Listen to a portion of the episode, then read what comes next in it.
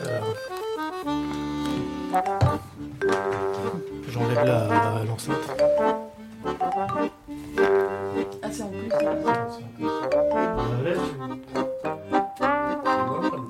Ouais, en même temps, ouais, c'est c'est pas désagréable pour toi.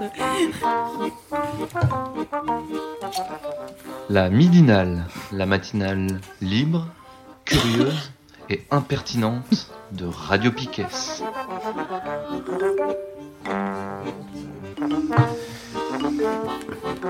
Les micros sont ouverts.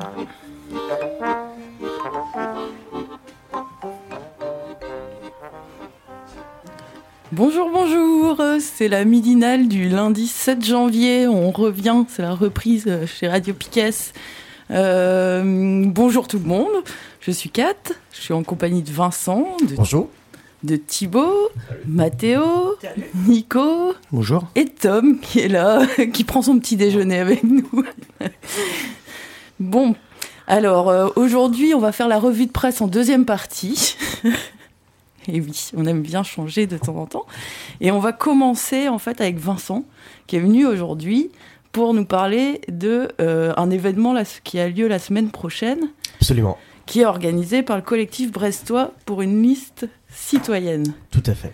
Alors, qu'est-ce que, pour commencer, qu'est-ce que c'est que ce collectif Quand, depuis quand il gens, existe euh, Et qu'est-ce que c'est votre but? Eh bien, en fait, c'est ju- juste un groupe d'habitantes, d'habitants, euh, qui, euh, en fait, a fait venir Tristan Aréchid de la Belle Démocratie. Je sais pas si vous connaissez. C'est des gens de, de la commune de Saillant, qui en 2014, c'est la seule commune en fait dans laquelle il y a un groupe d'habitants justement euh, qui a été élu à la mairie. Donc euh, sans parti, sans voilà. Et donc du coup, euh, ben, ils ont essayé de fonctionner autrement. Ils ont testé des trucs, alors il y a des trucs qui n'ont pas du tout marché, puis il y a d'autres trucs qui marchent un peu mieux. Et donc ils font ce qu'on appelle la gouvernance participative. C'est-à-dire que c'est, c'est totalement différent que ce qu'on peut euh, connaître dans la majorité des, des communes. Et donc du coup, bah, quand, quand on a eu une formation au printemps de, de l'année dernière, et tu étais là, je crois, Euh, Oui, j'étais. ben, ça nous a grave motivé en fait. Et donc du coup là, on est, on est une petite vingtaine et on aimerait en fait euh, proposer ça euh, aux Brestois et aux Brestois qui sont intéressés aussi, quoi. Parce que en fait, je pense qu'il faut qu'on soit un petit nombre pour euh, pour y arriver. Donc du coup, en fait, on voilà, on organise un événement pour présenter ça officiellement parce que bon, c'est un peu structuré en fait entre temps. Ok. Qu'est-ce que peut-être avant de présenter l'événement, du coup, qu'est-ce que vous avez fait euh, depuis euh, la rencontre avec la Belle Démocratie qui était donc il y a à peu près. Ouais, en mars-avril euh, 2018. Ouais. Donc bonne question. Alors on a commencé par euh, écrire une charte qui euh, était finie en juillet. Donc on voit bien que ça n'a pas été euh, évident. Et bon, c'est un document de trois pages qu'on peut faire circuler, il n'y a pas de souci. Euh, le but c'était de, hum, voilà, de réussir à formaliser un peu nos, nos valeurs et notre raison d'être, quoi. Genre, euh, bah, qui on est, pourquoi on est là, qu'est-ce qu'on veut, quoi. Et éviter que ce soit récupéré. Parce que dans ce genre d'initiatives qui sont politiques, quoi, il faut le dire quand même, quoi, ben, c'est assez facile de souvent de perdre un peu de vue euh, l'objectif de base, quoi, qui était un truc qui se fasse pas euh, dévoyer, quoi, récupérer ou autre, quoi. Du coup, il faut notre priorité, c'est d'avoir une bonne démarche, quitte à ce que ça marche pas, mais au moins notre démarche, elle sera belle, quoi. C'est faire un truc euh, de ce genre-là. Donc voilà, on a fait une charte et puis euh, on a maintenu des réunions pendant toute l'année euh, à raison d'une ou deux réunions par mois. Et euh, ensuite, on a commencé à organiser un peu d'éducation populaire, notamment on a fait au Pelguerin euh, l'année dernière un atelier pouvoir d'agir du citoyen, mi-décembre, euh, je sais pas si vous avez vu l'info, c'était les jeudis de l'auto-formation. Voilà, et puis euh, bah, du coup, en fait, euh, vu qu'on n'est pas très nombreux, on, commence à s'épuiser. Et donc, euh, l'idée du forum citoyen, c'était vraiment de bah, d'en parler ouvertement, alors que c'est vrai que c'était souvent plus ou moins confidentiel pour le moment, et surtout d'inviter tous les curieuses et curieux à, à venir, quoi, en fait, quoi. C'est dire que c'est pour tout le monde. Ok. Vous êtes euh, combien de personnes impliquées pour l'instant euh Bah, moins d'une vingtaine, ouais. Donc, Et euh, en fait, je me pose des questions par rapport à euh, la charte. Bon, je la découvre. hein. Mm. Euh, là, il y a marqué l'objectif du collectif. Donc euh, proposer une alternative crédible et réelle au système électif actuel, accaparé par les partis, se libérer du sentiment d'impuissance, je réduis, hein, susciter un regain d'intérêt pour la chose publique. Mais euh, du coup, il n'y a pas d'objectif euh, anticapitaliste, antisexiste, anti... Bah, en fait, ça dépendra des gens qui viennent. Parce que pour l'instant, on n'a pas de candidat et on n'a pas de programme. Donc du coup, en fait, euh, tout ça, ce sera fait avec les gens qui sont là, quoi. Donc si c'est que des gens de l'ultra-gauche, bah, on aura un programme de l'ultra-gauche. Et après, on va essayer de- d'éviter l'inverse, quand même. Et ça te fait pas flipper, ça? Ben, en même temps, euh, c'est pour ça qu'on on en parle sur des, sur des canaux euh, comme, comme le vôtre, c'est-à-dire qu'on a envie de vous faire venir, en fait, pour que ce soit vous qui donniez vos, vos couleurs, tout simplement, au projet, quoi. Donc, euh, c'est, nous, on voit ça comme un outil, en fait, c'est c'est pas une fin du tout, c'est la possibilité de, de donner à n'importe qui l'occasion de, de participer à, à la régie de la ville, quoi. Et je pense que les idées qui émergent en général de ce genre de projet sont très belles, quoi. Je me fais pas trop d'inquiétude. Ouais. Moi, j'ai juste une question. C'est euh, c'est pour participer euh, aux élections municipales? Oui, municipal En- en 2000. 2020. D'accord. Sur Brest? Ouais, on va essayer. Il n'y a rien sur virer François Hollande, euh, François, Hollande, François Fillon dans les, euh, dans les objectifs, par Bah, exemple. bah, de toute façon, s- si euh, il y a des gens à nous qui, qui sont emportés, forcément, c'est plus des gens du PS. Donc, euh, ça. Puis bon, je, sais, je pense que vous avez vu euh, comment ça s'est passé la réunion à l'école Guérin euh, de décembre et puis euh, le conseil municipal du lendemain. Tu parles de la, la réunion autour de l'avenir euh Ouais, de la crèche privée qu'ils voulaient euh, installer. euh. Donc ça montre bien qu'il y a quand même des, des soucis et nous on n'a pas besoin d'appuyer ça ni de critiquer, on veut vraiment être positif quoi. En fait, proposer un truc euh, qui est carrément dans la lignée euh, justement des, gilets jaunes avec le référendum d'initiative citoyenne finalement c'est permettre aux gens de participer davantage, de donner leur avis, d'avoir du pouvoir. Mais euh, du coup, qu'est-ce qui hum, garantit quelque part que euh, une fois, imaginons donc la liste, euh, elle passe. Euh, Ce serait cool. Qu'est-ce qui, euh, qu'est-ce que vous avez mis en place dans votre fonctionnement pour que ce soit démocratique du coup une Ouais. fois sur Alors du coup, euh, dans les moyens, je crois, de, de la charte, il y a clairement précisé vers la fin du paragraphe, je crois, que chaque personne qui sera tirée au sort ou qui sera proposée sur la liste via une élection sans candidat, on ne sait pas encore trop comment on va fonctionner, mais le but c'est d'enlever les gens qui ont les dents longues et qui veulent absolument y être. Euh, et ben aura devra signer en fait un document d'engagement dans lequel on mettra tout ce qui nous semble important et euh, qui peut par exemple être le fait que voilà il, retourne pas sa chemise une fois élu quoi parce que c'est publiquement opposable en fait. Donc du coup euh, c'est je sais pas comment ça a été formulé dans la charte. T'as as retrouvé le passage? Hum, hum, hum, gouvernance? Hum, Je sais pas. Non, je vois pas. Fixer la. Vas-y. tu les retrouveras plus facilement que moi. toutes les candidates présentes sur notre liste citoyenne respecteront les critères du label démocratie et signeront la charte anticorps de plus elles auront pour mission d'être et de rester exemplaires sous tout rapport respecteront leurs engagements vis-à-vis de la liste citoyenne ceci tout au long du mandat non reconductible qui leur sera éventuellement confié voilà donc du coup c'est une bonne façon de, de mettre des gens euh, qui, finalement, enfin, on se rend compte que dans ce genre de place, il faut mettre des gens finalement qui n'ont pas trop envie d'y être. Parce que des gens qui sont tirés au sort, ils se sentent souvent pas légitimes, mais le fait qu'ils se sentent pas légitimes, bah, ils vont faire de leur mieux. Et souvent le résultat est meilleur qu'avec quelqu'un qui voulait absolument y être. Et du coup, le, le- là pour l'instant, donc c'est vraiment, il y a eu la charte de poser, il y a eu, euh, et là le but du coup de mardi prochain. Ouais. c'est, vas-y, peut-être dis les horaires. Et Ouais, bien sûr. Alors du coup, c'est un forum citoyen qu'on organise à l'école Guérin. Ouais. donc dans la même salle où il y a eu la réunion sur euh, la, la crèche privée. Donc ce sera le mardi 15 euh, janvier de 18h à 20h.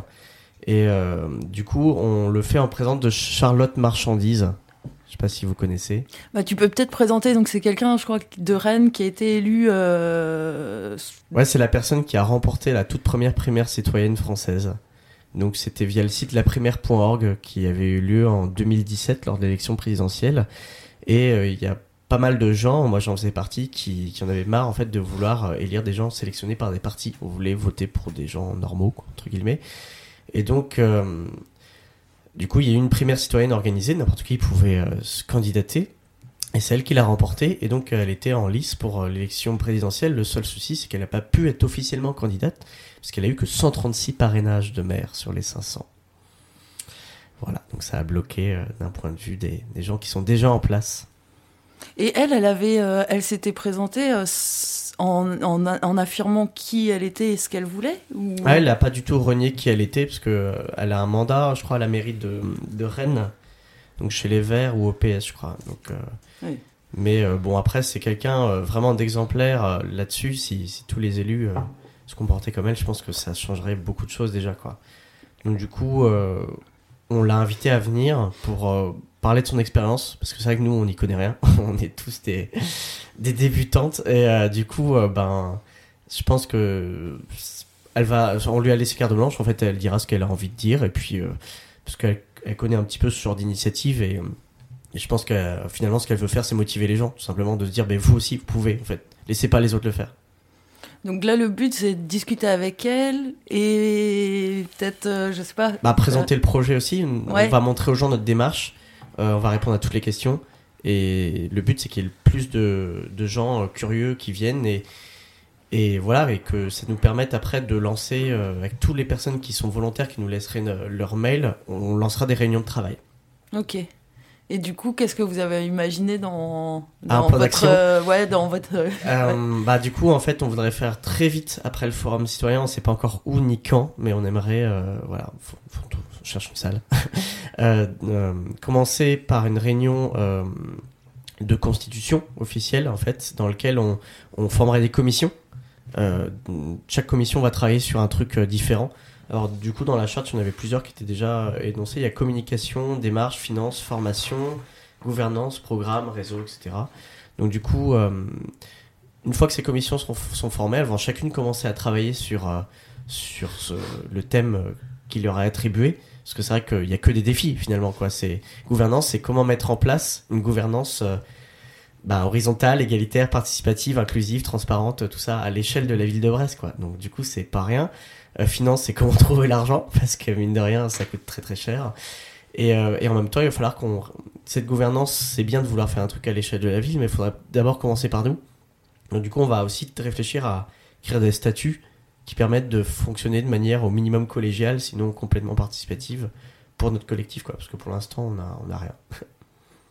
Donc, euh, dans les commissions, il y aurait une commission, par exemple, programme, Oui. qui serait chargée de euh, réfléchir à un programme pour la ville de euh, Brest. c'est pas la commission qui Non. va imposer à tout le monde le programme, comme ça se fait dans les autres parties, où c'est des gens autour d'une table, dans une réunion, qui disent Ah oui, on va faire ça, puis ça aussi. Elle sera responsable de faire venir les habitants pour les faire participer et voir ce qu'ils ont envie.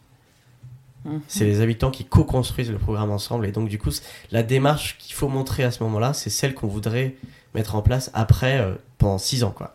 Donc, du coup, le but, c'est vraiment de montrer bah, que si ça, ça vous plaît, bah, ça peut être comme ça tout le temps, en fait. Comme c'est le cas à Saillant tout le temps.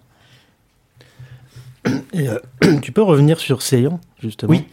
Alors, Parce que euh, du coup, il y a une liste citoyenne hors parti qui a été élue, Oui, alors je crois qu'ils ont finalement fusionné avec plusieurs partis de, gauche, mais le, principe de base, c'est vraiment euh, d'avoir qu'un groupe d'habitants qui avait jamais eu de mandat. Il n'y a aucun d'eux, je crois, qui, a eu de mandat. Ils ont juste eu les sous, en fait, il me semble, hein, des, des partis. Et donc le principe de Saillant, c'est que euh, on est dans un petit village de 1200 habitants en plein milieu de la Drôme. Donc c'est pas pas de grosse compétition en fait. Et, euh, et donc le maire en est à son deuxième ou troisième mandat, je crois.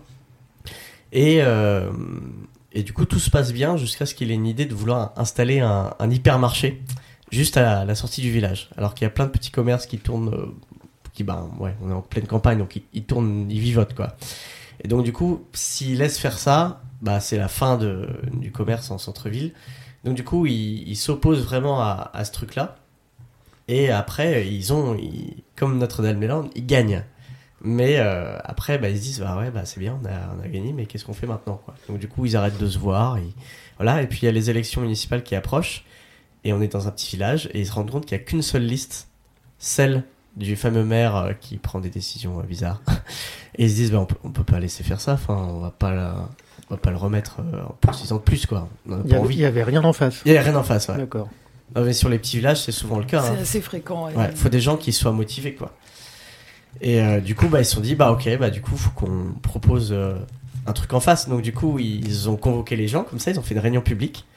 Et puis ils ont dit, euh, bah bonjour, nous on voudrait proposer une alternative politique, mais on n'a pas de candidat et on n'a pas de programme. Alors évidemment, la majorité des gens sont levés, alors, ils sont traités de tocards, hein, foutez de notre gueule, et puis bon, ils sont partis quoi. Et puis ils sont restés une quinzaine comme ça. Et en fait, ils se sont dit, bon bah, on est une quinzaine, on, est ok euh, sur, ce, sur cette base, qu'est-ce qu'on fait? Et donc de fil en aiguille, comme ça, ils ont, construit une démarche qui est super belle, que je vous encourage à écouter entièrement. Pour ça, vous pouvez aller sur YouTube, vous faites euh, conférence articulée euh, Tristan Réchid. C'est R-E-C-H-I-D. Et c'est une truc d'une heure, une heure et demie, et c'est vraiment hyper bien raconté, beaucoup mieux que ce que je suis capable de faire. Et au quotidien, qu'est-ce que ça change maintenant, Saillant quoi Ah bah, Saillant, c'est impressionnant euh, aujourd'hui, puisque en fait, euh, ils ont ce, qu'ils appellent en fait des, des groupes action projet. C'est-à-dire qu'en fait, euh, les habitants, ils sont, ils peuvent aller quand ils veulent sur le site internet de la mairie. Ils voient tous les réunions qui sont prévues sur tous les sujets. Des réunions qui aujourd'hui sont uniquement avec par exemple des, des agents de la ville ou des élus. Et ils peuvent venir si ça les intéresse. Genre, bah, ça, moi j'ai un avis, il n'est pas question que ça, ce soit autrement. Ils donnent leur avis et cet avis est pris en compte. L'élu, il est plus décisionnaire, il est responsable de faire venir les habitantes qui prennent la décision et lui, avec sa légitimité d'élu, il les fait appliquer par les services de la ville après. Ça change tout. Ça change carrément tout. Ça veut dire que l'élu, c'est plus le bah, l'élite entre guillemets, c'est le commissaire, enfin le mandataire quoi. Il est, il, il a la responsabilité de, de faire tourner le truc avec les gens et pas contre eux. C'est pas mal. enfin nous en tout cas on est convaincus. Ok. Euh, je sais pas, qu'est-ce que. Il y avait des questions euh, qui vous viennent? Non, non, mais euh, moi je trouve que c'est plutôt, euh, comment dire, ça, ça va dans le sens d'une démocratie euh, véritable, quoi, directe. Après, euh, après c'est un processus à construire, parce que bon, euh, pourquoi les gens euh, vont pas euh, se participent pas à la chose publique? Parce que euh, depuis des années, on, fait tout pour qu'ils participent pas. Soi-disant, il y aurait des experts qui savent mieux que, la plupart des gens comment gérer les choses. Bon, en fait, ils, se plantent autant que n'importe qui. hein. Ils sont dans une idéologie. voilà. Après, moi, la question que je me pose, c'est que toute cette démarche qui reste, dans, qui reste on va dire, euh, dans le cadre euh, de la République euh, qui fait le jeu des élections, ça s'accompagne après de, d'une éducation, en fait. Sur, sur le temps d'un mandat, sur le temps d'une campagne, euh, qui fait que les gens peuvent vraiment euh, participer et agir. C'est sûr. Bah, par exemple, euh, ah tu t'avais pas fini. Ouais, non, mais du coup, c'est c'est une question compliquée parce que les gens, ils travaillent, euh, ils ont leur famille, etc. Comment dégager du temps pour qu'ils soient actifs vraiment politiquement? Ben, en fait, euh, déjà pour le premier truc, c'est sûr que les, gens ils sont infantilisés avec les élections. quoi. C'est sans arrêt, on les prend pour des gamins. Quoi. Et du coup, ils se comportent du coup comme des gamins. Quand tu infantilises quelqu'un, ils se comportent comme tel. Quoi. Donc du coup, le, travail, c'est bah, déjà effectivement d'ouvrir les yeux aux gens, de les faire réfléchir et de leur dire qu'ils sont pas plus bêtes que, que d'autres et qui, qui peuvent le faire. Et puis ensuite, la deuxième chose, c'est effectivement les gens sont ils sont débordés en fait. Euh, Aujourd'hui, on a un train de vie qui est, qui est euh, hallucinant en fait. Entre le boulot, euh, la famille, les enfants, les amis, les, les assos, enfin, on, court sans arrêt quoi. Et, du coup, c'est simplement de se dire que de trouver un temps tous ensemble. par exemple, hier, là, j'ai assisté pour la première fois à la- à l'AG des Gilets jaunes à 18h, là, à la Maison du Peuple, et j'ai trouvé ça intéressant parce que ça faisait vraiment un temps de démocratie, quoi. Donc il y a des gens qui étaient absolument pas formés à ça, qui coupaient la parole, d'autres qui qui savaient pas trop comment ça marche un peu une AG, quoi, et euh, qui, qui commençaient à faire des discussions entre eux ou, ou comme si c'était en commission, quoi. Et donc c'est intéressant de voir qu'il y, a une- il y a une formation à faire, en fait.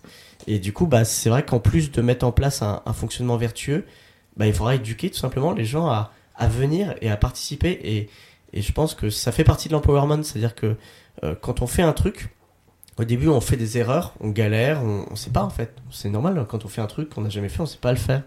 Et après, ben, les gens ils montent en compétence au, fur et à mesure. C'est ce qu'ils voient à Saillant, c'est-à-dire que vu que ça fait maintenant 5 ans là qu'ils qui, euh, qui y sont, bah, ils voient que les gens, euh, ils sont de plus en plus efficaces dans leurs réunions et ils participent de plus en plus parce qu'ils ils comprennent comment ça marche et eux-mêmes, ils savent plus, qu- davantage ce qu'ils veulent en fait, quoi. Alors qu'au début, bah, ils viennent là parce que ils ont besoin d'être entendus, mais ça va trop comment, comment dire ça, comment, comment le montrer, comment, comment ça se passe, quoi, en fait, quoi. Et donc, du coup, euh, j'ai pas de réponse toute prête parce que je suis pas, voilà, c'est mon, juste mon avis personnel, mais je pense que, euh, il y a des gens qui, qui devront effectivement euh, réfléchir à, à comment est-ce qu'on on essaie d'en- d'encourager les gens à trouver le temps de venir et de participer. Et je pense que personne ne va participer à tout, en fait. On a tous nos sensibilités différentes, il y a tous des sujets sur lesquels euh, nous, on est hyper intéressés, alors d'autres sujets, ça va pas du tout nous intéresser, et quelqu'un d'autre, ça va être euh, l'inverse, quoi. Donc du coup, en fait, euh, vu sur une ville comme la taille de Brest, je pense qu'on trouvera des gens intéressés sur tous les sujets. Ce sera juste pas les mêmes. Moi, je trouve ça un peu risqué d'inviter les gens à venir participer sans avoir de principe commun de base un peu, parce que euh, on sait bien que les gens qui, enfin, c'est un peu souvent comme ça que ça se passe. En fait, les gens qui vont venir participer, euh, c'est déjà des gens qui sont investis dans la vie euh, publique, politique. J'ai du mal à croire que ce ce soit les gens les plus précarisés, les minorités, et du coup, ça peut assez vite revenir sur les mêmes choses qui sont discutées et, et, et ça peut même des fois être dangereux pour les minorités en fait. De, du coup, je sais pas, ça me pose pas mal de questions en fait, de pas avoir de, de principe commun de base en fait. De, qui touche, je sais pas, à l'antisexisme, enfin, au racisme, tout ça. Il y a, il y a tout ça. En fait, euh, dans les valeurs, on a adopté le manifeste Label Démocratie euh, qui date de juin 2016. Donc c'est tout un texte euh, vraiment revendicatif. Et à un moment, il y a marqué euh, Nous excluons de faire chemin commun avec des initiatives animées ou initiées par des personnes qui participent ou promeuvent la divulgation d'idées d'actes ou de stratégies xénophobes, sexistes, racistes ou totalitaires. Et nous refusons que nos pays soient leaders et collaborateurs de guerre. Donc du coup, c'est Juste, euh, voilà, ils mettent, nous voulons la disparition des rapports de domination au niveau interpersonnel, local, national et international pour promouvoir des individus bien informés, responsables et confiants dans la société qu'ils construisent ensemble. Donc du coup, c'est vraiment plus une démarche d'empowerment et on emmène tout le monde avec nous, quoi. Mm. Mais je pense que vu que rien n'est construit encore, le cadre il est pas là. Donc on peut pas critiquer un cadre qui n'existe pas. Donc c'est à vous de venir dans la commission gouvernance et de, de le construire avec nous, en fait, le cadre. quoi. Ouais, ok. non, c'est vrai que ça fait un peu. euh, euh, ça me fait penser au CCQ et il me semble qu'il y a des membres déçus euh, du conseil euh, consultatif de quartier euh, de Brest qui font partie, partie. De, de, de, de cette liste, enfin de, ce collectif. Ah oui, on, en- on est plusieurs. ouais. Mais en tout cas, on voit qui, en gros qui vient à des, C- au CCQ, donc euh, plutôt des retraités, plutôt euh, des hommes euh, blancs, euh, plutôt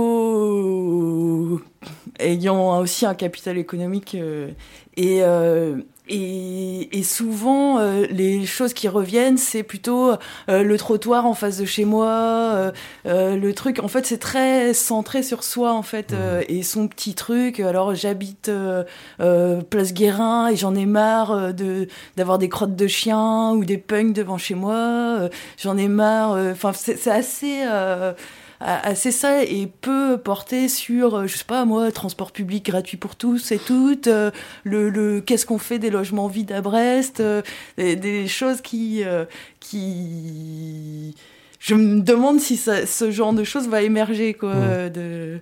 Mais après, tu vas nous ramener toi, ce que tu dis. Venez. Euh, non, pas, de souci. Après, euh, oui, c'est vrai que c'est une réponse qui marche. Mais euh, ce qu'il disait Tristan dans, sa conférence, c'est que les gens, ils viennent avant tout de manière purement égoïste, c'est pour défendre leur intérêt personnel. Donc ça, c'est vrai. T'as tout à fait raison. Et en fait, c'est les techniques d'animation de réunion qu'il faut travailler. Donc eux, ils ont, ils ont trouvé quelques systèmes à terme, quoi, à force de voir des gens comme ça arriver, pour que chacun réussisse à faire des compromis déjà sur ses, euh, sur ses attentes, sur ses, euh, sur ce qui, oui, sur ce qu'il veut, et en plus à les faire dépasser les intérêts particuliers vers un intérêt commun, quoi, vers l'intérêt général. Et donc ça, euh, c'est simplement, voilà, il faut, il faut déjà prendre du recul. Donc ça, on n'y arrivera pas dès la première réunion, quoi. C'est justement une éducation, euh, voilà, de dire aux gens que la démocratie, c'est pas d'imposer son point de vue aux autres ou, ou- ou de, de sans arrêt remettre le nez sur son propre intérêt euh, personnel, particulier, quoi, mais plus de d'entendre tous les points de vue contraires et de trouver un, un compromis, quoi. Donc du coup, euh, voilà, il faut pas chercher à, à convaincre, il faut juste euh, écouter et puis concilier, quoi. Ok. On termine cette partie comme ça ou euh? Tu, tu rappelles peut-être le rendez-vous? Ouais. Donc forum citoyen euh, qui s'appelle euh, Et si on se présentait toutes aux élections municipales de 2020 Donc le 15 janvier de 18h à 20h à l'école Guérin, donc euh, place Guérin. Et euh, c'est en présence de Charlotte Marchandise. Merci Vincent. Merci Kat. On fait une petite pause musicale et on revient pour notre revue de presse. Euh, Est-ce que du coup euh, tu peux mettre Barbara Veldens Oui, Ça s'appelle Où sont mes nichons? Ça roule. Je l'aime bien. Super On y- transition. Oui. Je sais pas, c'est pas vraiment le lien, mais. C'est parti. Et on revient tout à l'heure. J'ai cherché partout, dans les dunes du désert, aux formes fluides et légères, dans le fond des océans, au relief proéminent, sur les joues bien rebondies des chérubins du parvis, et même chez le boulanger, sous chaque miche enfarinée, où sont mes nichons? Où sont-ils, où sont mes nichons? Où sont-ils? Est-ce Dieu qui les garda pour en faire de petits plats, pour offrir des cacahuètes à Bouddha et Imhotep? J'ai pourtant l'image, bien ancrée dans mes gènes, de la femme prototype qui radieuse se promène avec ses deux beaux archétypes en gloire à sa féminine condition de bourgandine et qui, ma foi, s'étonne un peu qu'on ne la regarde pas dans les yeux. Où sont mes nichons? Où sont-ils? Où sont nichons Où sont-ils? Est-ce Dieu qui les garda pour en faire de petits plats, pour offrir des cacahuètes à Bouddha et Imhotep Est-ce maman qui oublia d'en laisser un peu pour moi Est-ce papa qui préféra que je n'en ai pas? J'ai cherché partout dans les corbeilles à fruits, aux pommes lisses et brillantes, dans les volutes d'Arménie, aux formes parfois accablantes, sur le papier glacé qui vous révèle des rondeurs tabous, même sur le marbre des statues parfaites en tout. Point de vue. Où sont mes nichons? Où sont-ils? Où sont mes nichons? Où sont-ils? Est-ce Dieu qui les garda pour en faire de petits plats, pour offrir des cacahuètes à Bouddha et Imhotep Est-ce maman qui oublia d'en laisser un peu pour moi Est-ce papa qui préféra que je n'en ai pas? De leur propre volonté, peut-être s'en sont-ils allés, peut-être aussi tout est permis qu'ils reviendront au balcon. Non, des gros, des gros. Au balcon! Au balcon, au balcon! Non, ça c'est des petits. Au balcon! Oh, soupirais souvent en admirant la lune ou les blancs cumulonimbus. J'ai même trouvé des volumes sur le plus piquant des cactus. Suis-je donc le seul être sur terre que la nature fit rectiligne? Ah oui, tiens, parlons-en de la terre, ce gros sein rond qui me déprime. Où sont mes nichons? Où sont-ils Où sont mes nichons Où sont-ils Est-ce Dieu qui les garda pour en faire de petits plats, pour offrir des cacahuètes à Bouddha et Imhotep maman qui oublia d'en laisser un peu pour moi Oh Mon cul fut-il si jaloux qu'il ne toléra concurrence, me faisant une faute de goût des plus plates des obligeances Je n'avais pas vu qu'au-dessus de mon ventre, entre la gorge et le nombril, là où tes mains se tentent, j'étais en fait assez fébrile, et qu'après mille caresses et autant de baisers, avec patience et adresse, tu as su les trouver. Voilà mes nichons. Sous tes mains, voilà mes nichons. Sous tes mains. Et s'ils sont si petits, c'est pour mieux sentir pardi. Dessous mon cœur qui bat, mon cœur qui bat pour toi. Et s'ils sont si petits, c'est pour mieux sentir pardi. Dessous mon cœur qui bat, mon cœur qui bat pour toi.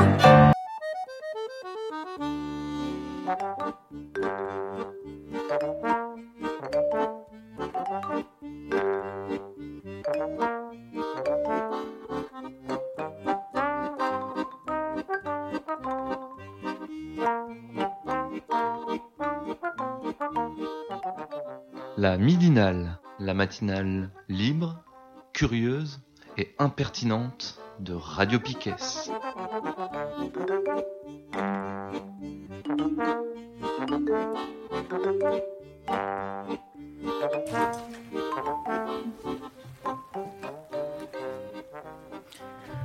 On est toujours lundi euh, 7 janvier, euh, c'est la midinale de Radio Piquet.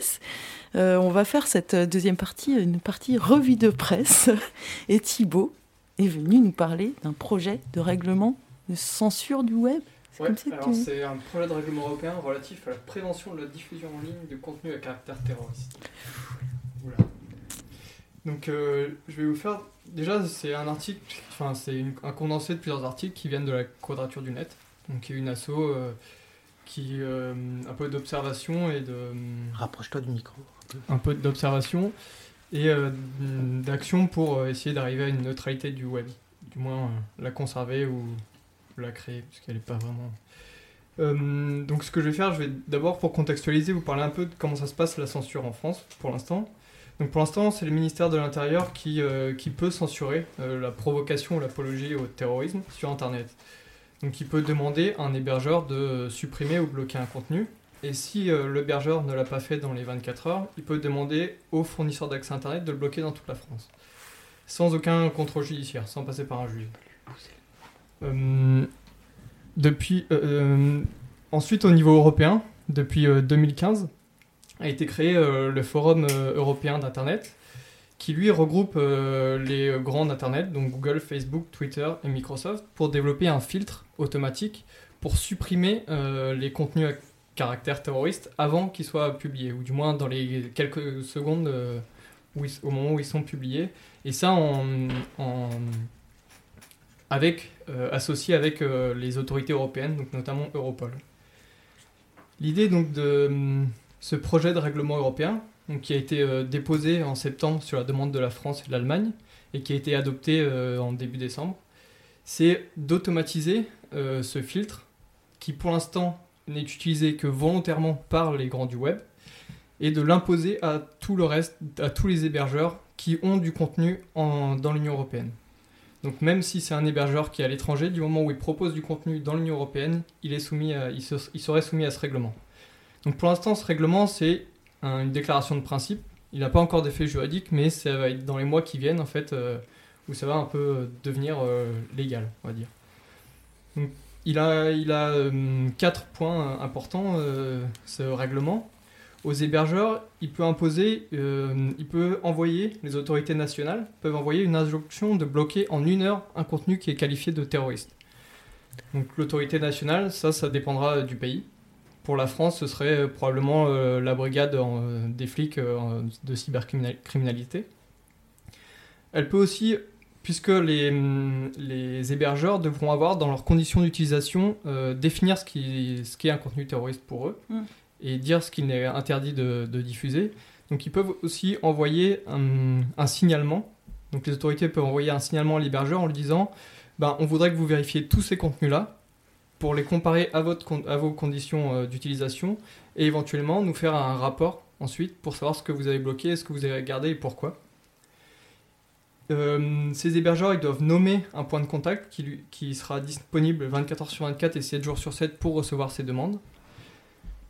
Et donc ce que je disais, le- les filtres proactifs qui s'appellent donc de diffusion de filtrage automatisé des contenus, euh, des contenus dits terroristes doivent être généralisés à tous les hébergeurs et notamment les petits hébergeurs qui, s'ils n'ont pas euh, la possibilité de le faire, évidemment pourront utiliser ceux développés par les grands par l'intermédiaire du Forum européen euh, sur l'Internet. Si les États estiment que euh, les, hébergeurs euh, ne font pas bien, ne sont pas assez efficaces, ils peuvent mettre des sanctions financières qui peuvent aller jusqu'à 4% du chiffre d'affaires. Et ça, c'est les pays qui choisissent, les États membres qui choisissent les, contenus des amendes. Donc ça, c'est l'idée du règlement. Et ça s'adresse à absolument tous les fournisseurs de, services d'hébergement de l'Union européenne, c'est-à-dire les services d'information, y compris de stockage partagé par les utilisateurs, et à la mise à disposition d'informations auprès de tiers. Ça, c'est un point important auprès des tiers.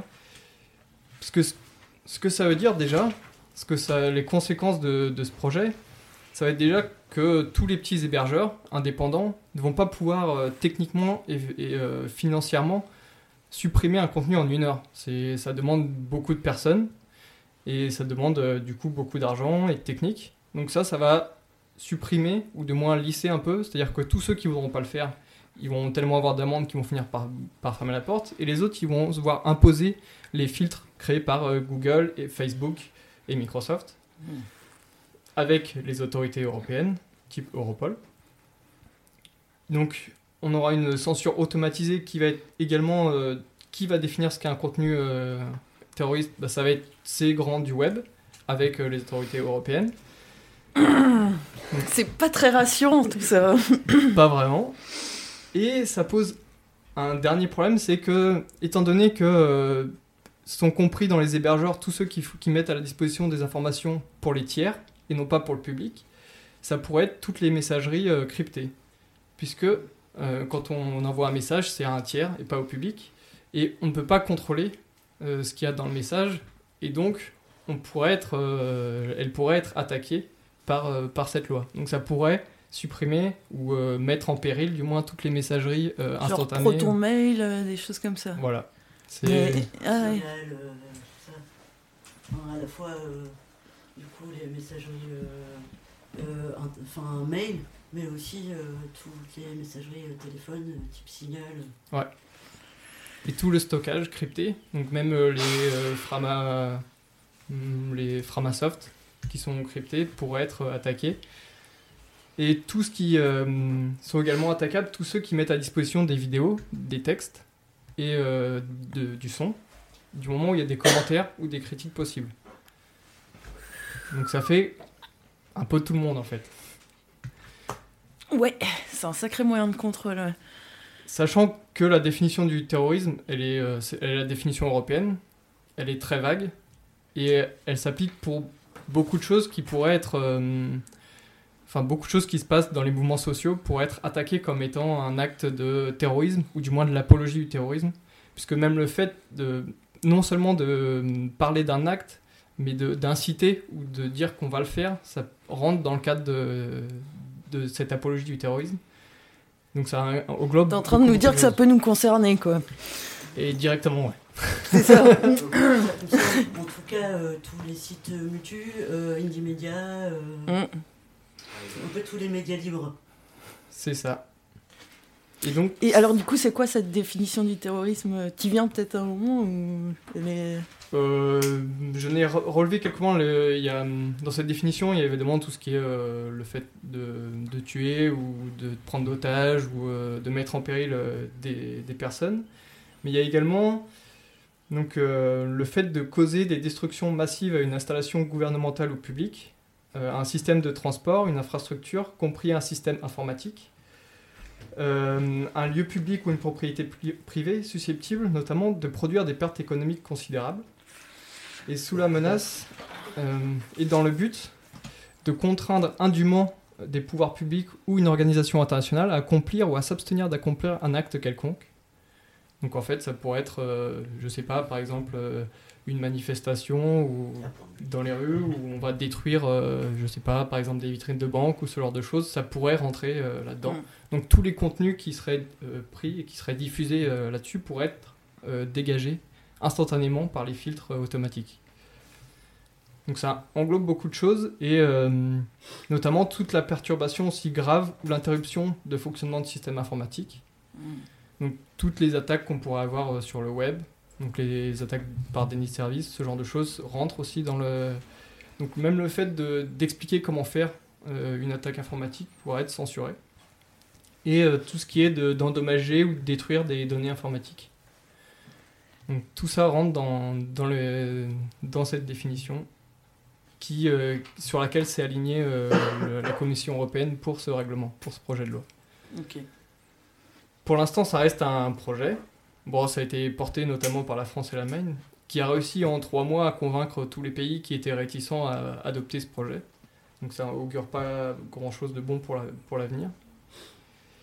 Hum, Moi, ce que ça m'inspire, euh, c'est du coup, pendant ce laps de temps où on se dit qu'on va euh, avoir encore la possibilité de diffuser euh, facilement entre nous, enfin facilement, si on peut dire, moi, ce que ça m'inspire, c'est de l'auto-formation sur euh, la défense numérique. Puisqu'on sait que ça, y a de grandes chances, même s'il y aura probablement des assauts comme la Quadrature du, Net, qui vont, qui vont s'y opposer, qui vont faire ce qu'ils peuvent en, pa- en passant dans les différents parlements européens pour euh, défendre le- leur point de vue. Même s'il y a des petits aménagements, ça finira par venir. Et hum, du coup, moi, ça m'a inspiré. euh, C'est pour ça que je suis venu avec un livre qui se trouve être aussi diffusé euh, librement sur Internet, qui s'appelle le guide d'autodéfense numérique. Et notamment où on, apprend à utiliser, euh, crypter des mails soi-même, sans passer par un hébergeur qui le fera. Où on apprend à naviguer de façon anonyme sur Internet. Où on apprend à diffuser aussi, à partager de façon cryptée, de façon anonyme sur Internet. Et euh, tout ça, à mon avis, c'est quelque chose qu'entre-temps, on peut commencer à mettre en place, à faire un peu d'auto-formation pour éviter d'utiliser des boîtes noires, puisque finalement, le but des logiciels comme euh, les, les Framasoft, c'est pas seulement qu'on les utilise, c'est qu'on se les approprie, qu'on Mm. apprend à les utiliser, et qu'on soit capable de, pas forcément tout le monde de les développer, mais au moins de, au moins de savoir comment ça fonctionne et comment en, utiliser d'autres ou autrement. Donc euh, voilà moi ce que ça m'a inspiré ce, petit euh, ce petit projet de règlement qui évidemment n'a été publié euh, quasiment nulle part. Moi j'ai trouvé un article sur Bastamag et une série d'articles sur la quadrature du net, mais ailleurs pas tellement. Ça reste discret. Ok. Il y a eu des articles de publiés sur différents sites mutuels ces derniers temps aussi un peu Ok. sur euh, la sécurité informatique. Hmm. Bien, donc euh, écoute, on le retrouve en fait sur internet, c'est ça le guide euh, d'auto. Celui-là ouais, on s- ouais, il suffit de. Il est pas, il est pas censuré encore. ouais. C'est en encore, donc on peut encore aller le trouver. Ça s'appelle donc comment t'as dit guide, Guide d'autodéfense? numérique. C'est aussi publié, publié aux éditions Time Party. Et c'est évidemment des auteurs euh, anonymes. Et euh, en fait, c'est des, euh, c'est des habitudes à prendre en fait. C'est pas euh, plus compliqué de, de euh, diffuser de l'information ou d'aller chercher de l'information de manière sécurisée sur Internet. C'est juste une question d'habitude en fait à prendre. Et une fois que ces habitudes-là, c'est- ça complique pas forcément les choses. Hmm. Et le cryptage, c'est euh, assez important d'utiliser parce qu'en fait, aujourd'hui, on va crypter que des trucs qu'on estime sensibles. Donc c'est assez facile d'aller taper en disant bah tiens, ces deux-là, ils échangent des trucs, on sait pas ce que c'est, mais on se doute que c'est sensible. Si ça devient une habitude, qu'on le fait pour tout, et ben, on noie l'information sensible dans le reste. Et, même le fait de savoir que deux personnes euh, entre elles parlent, bah, ça nous donne pas euh, d'informations sur euh, le contenu qui pourrait être diffusé. Donc c'est important ouais, de, de prendre ces habitudes. Ok. T'animerais un atelier comme ça, euh, Ah, autodéfense euh Ça me titille pour un, un jeudi du PEL. Hmm. C'est ce que j'étais en train de me dire. euh, ouais, ça peut, ça peut être l'occasion ouais, de, de- Parce que je suis sûr qu'il y a plein de gens qui le font, mais qui en parlent pas forcément. Ouais. Et qu'il y aurait plein de gens qui pourraient venir et donner un peu leurs astuces, leurs habitudes et les, les- tout ce qu'ils utilisent. Ouais. Ouais, parce que souvent ça nous paraît euh, hyper. Enfin, ouais, c'est ce que tu disais, que l'impression que ça va être très très compliqué. Et du coup, Il y a déjà eu des ateliers sur Brest, moi j'ai déjà participé à un atelier qui a eu euh, il y a 2-3 ans. Et je pense qu'il y a des personnes en tout cas qui maîtrisent un peu ces sujets-là, Mm. qui pourraient, qui pourraient bah, animer des ateliers. bon, Yannou, si tu nous écoutes, il y aurait potentiellement un atelier à faire là. Il faut peut-être nous envoyer des messages. Ok. Est-ce que vous aviez d'autres choses sur ce sujet? Moi, j'ai fait le tour. T'as fait le tour? Merci Thibaut. Euh, Nico, Oui. tu voulais nous faire euh, une- nous parler des impôts, je crois, de Télérama aussi. enfin. Ouais, on va, on change totalement de sujet. Pendant les vacances, j'étais chez les parents de Marion, de mon ami, et je suis tombé sur un télérama. Voilà, ça permet de faire des lectures comme ça. Et dans euh, ce télérama, il y avait un entretien avec un sociologue qui s'appelle Alexis Spire. Bon, j'ai lu l'article, il y a des choses intéressantes. euh, voilà, on va voir, on va en discuter.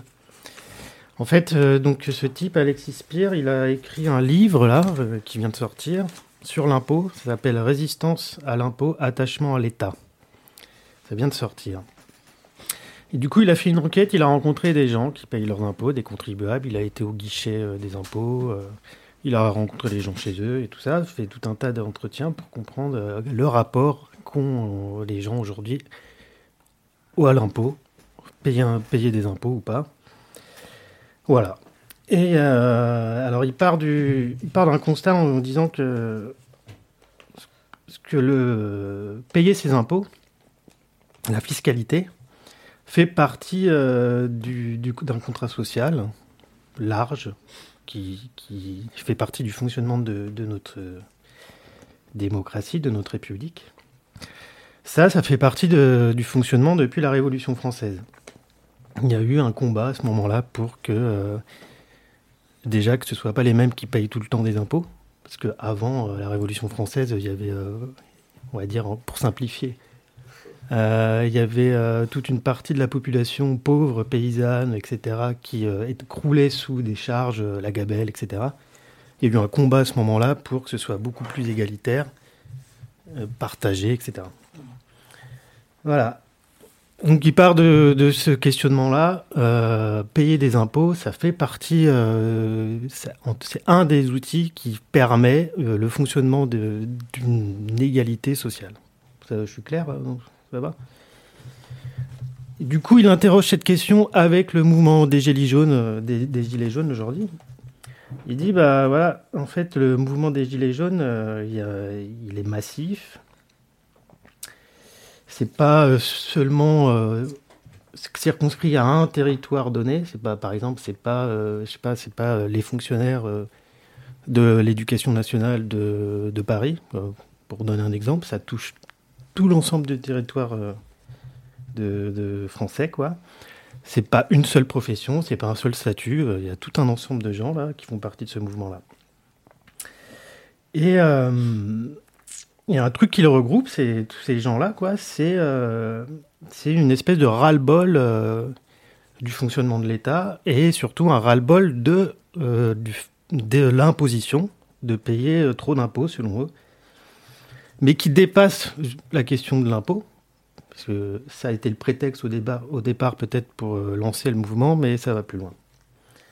Alors, si on revient à la question de l'impôt, euh, en fait, au niveau euh, comment c'est géré par l'État, il a toujours été l'État un peu, comment dire, prudent en fait, dès que dès qu'il y avait des revendications à ce niveau-là, quoi. Euh, parce que euh, ça touche directement à son fonctionnement en fait. Si des gens, imaginons que les gens arrêtent de payer leurs taxes, euh, très rapidement ça va poser problème quoi. On peut pas financer tout un tas de choses après. hein. Donc du coup, prudence vis-à-vis de l'État. Parce que, parce que ça permet son fonctionnement. Ok? Voilà. Alors, excusez-moi, j'ai pas répété, j'ai pas relu mes notes. Alors, euh, je vous fais euh, au fur et à mesure. Donc, si on revient à la question aujourd'hui, là, je, bon, hop, je passe euh, la Révolution française, nanana, etc. Euh, alors, où en suis-je? Où en suis-je? Je ne sais plus du tout. Voilà. Là, je suis perdu. Hein. T'es Ouais. arrivé à, en gros, l'État a besoin euh, qu'on paye euh, nos- nos- Ouais. les taxes et les impôts. Ça fait partie euh, de son euh, fonctionnement tous les jours. Quoi. En fait, il peut pas se passer de recouvrir l'impôt. Quoi. Qui au départ, recouvrir l'impôt, c'était, je le répète, c'était, ça allait dans le sens d'une égalité citoyenne. Tout le monde participait à sa mesure, payait ce qu'il devait payer, et plus seulement une partie de la population, etc. Euh, du coup, euh, en gros, euh, les revendications qui, qui, qui vont porter sur le fait qu'il y a trop de taxes, trop d'impôts, posent une question plus large de comment fonctionne notre société. Et euh, voilà. Si on revient aux Gilets jaunes, au mouvement des Gilets jaunes, il y a une partie de leur protestation qui est contre l'injustice fiscale.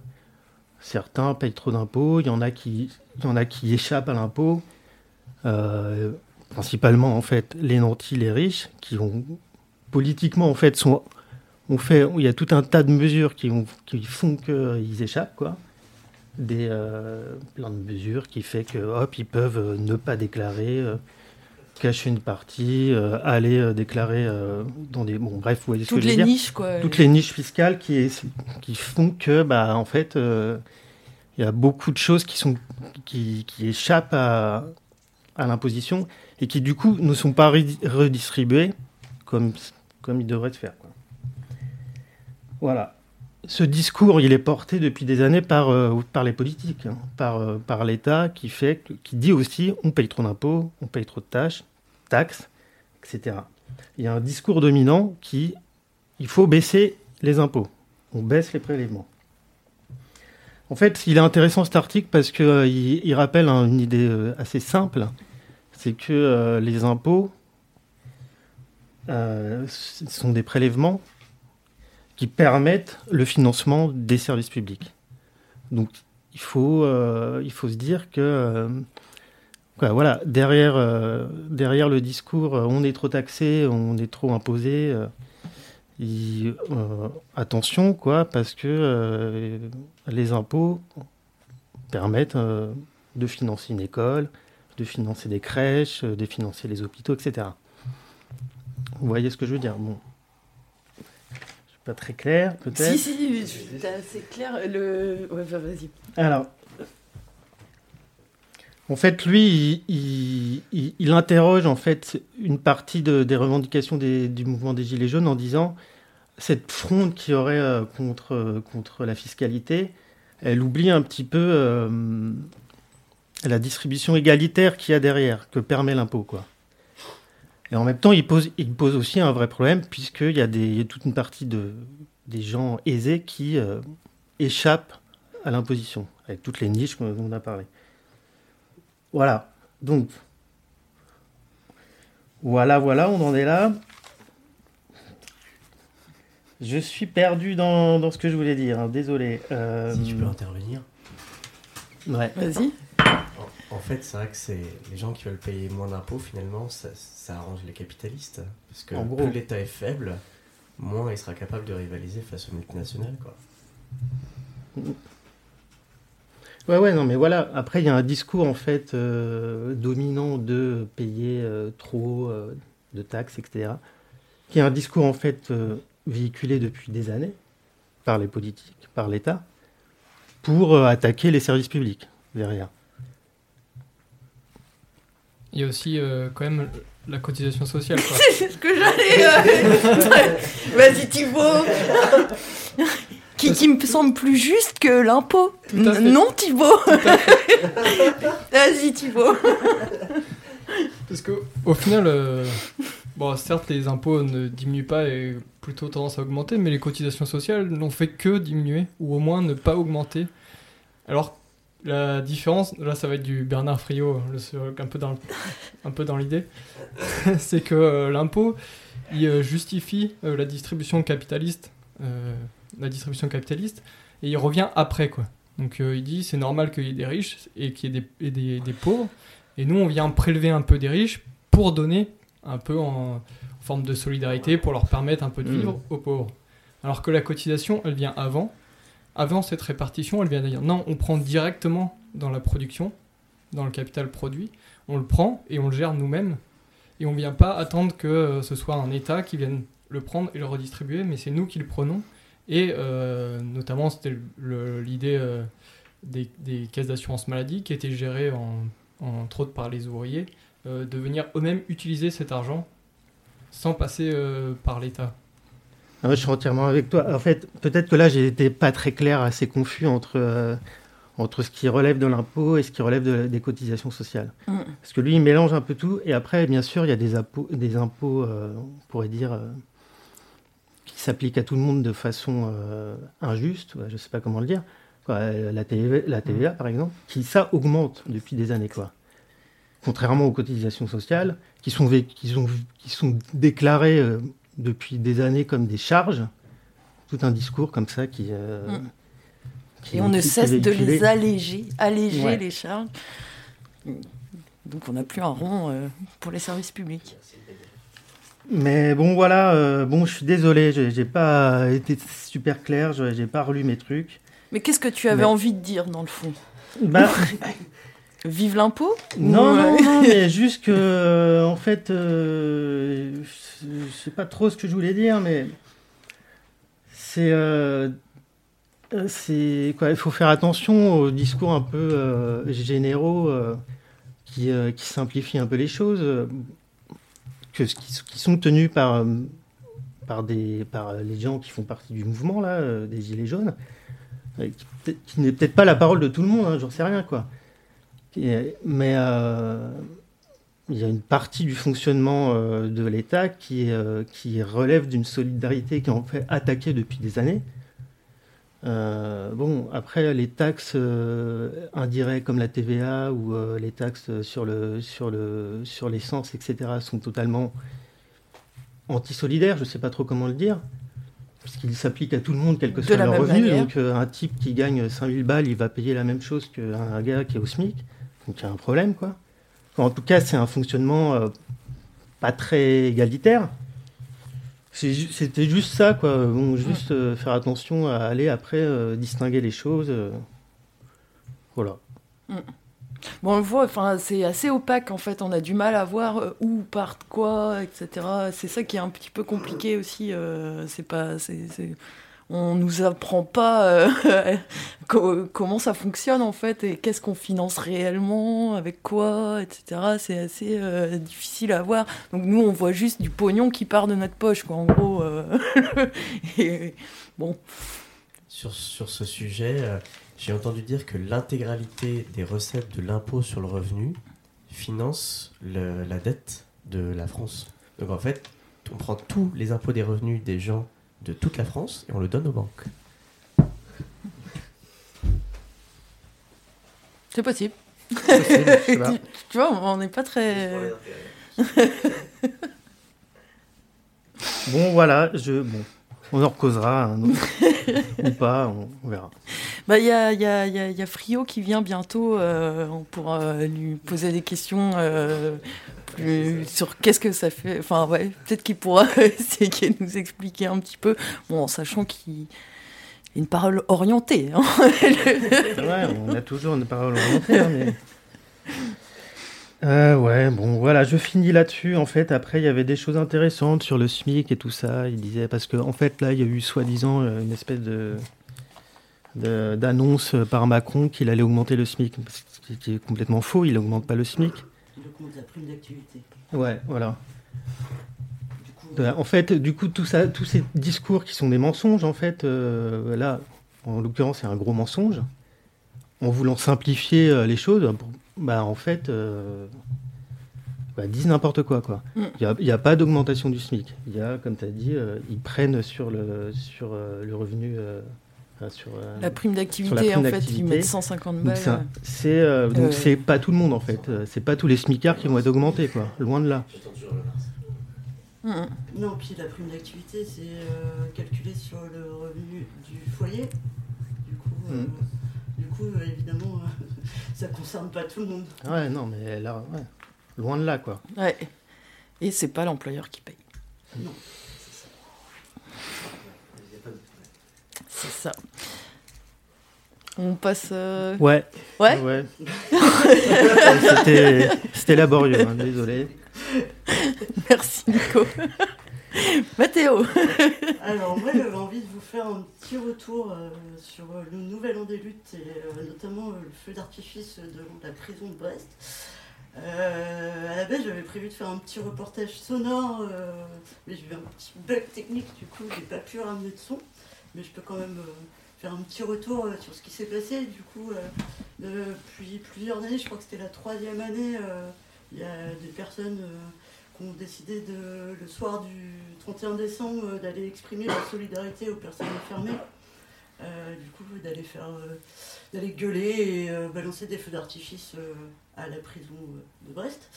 Ça se fait aussi dans plein d'autres villes depuis pas mal d'années. Cette année, on était assez nombreux, nombreuses. Je crois qu'il y avait à peu près une centaine de personnes. Du coup, on est parti en cortège de la place Guérin avec sono, pétard et jusqu'à la prison, enfin jusqu'à derrière la prison. Euh, on a dû rester à peu près une heure à gueuler.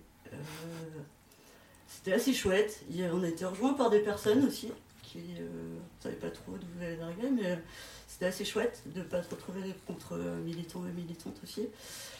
Et puis, euh, bah, il y a eu des réactions à l'intérieur de la prison. Alors, moi, j'ai trouvé moins que les autres années, mais on peut dire aussi que il y a peut-être moins l'effet de surprise pour euh, les matons et matonnes, et que du coup, euh, on peut imaginer qu'il y a peut-être un peu de répression à l'intérieur de la prison pour pas qu'il y ait trop de réactions.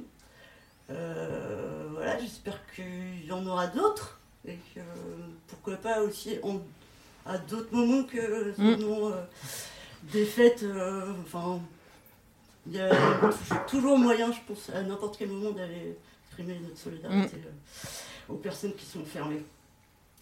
Euh, voilà pour ce retour. Alors, moi, je me disais que c'était un peu l'occasion aussi de parler euh, des luttes anticarcérales et plus généralement contre euh, tous les lieux d'enfermement. Euh, Mhm. du coup, euh, les prisons, euh, les centres de rétention administratifs, du coup, euh, les prisons pour étrangers et étrangères, les hôpitaux psychiatriques, euh, les cen- centres euh, fermés pour mineurs, euh, tout ça.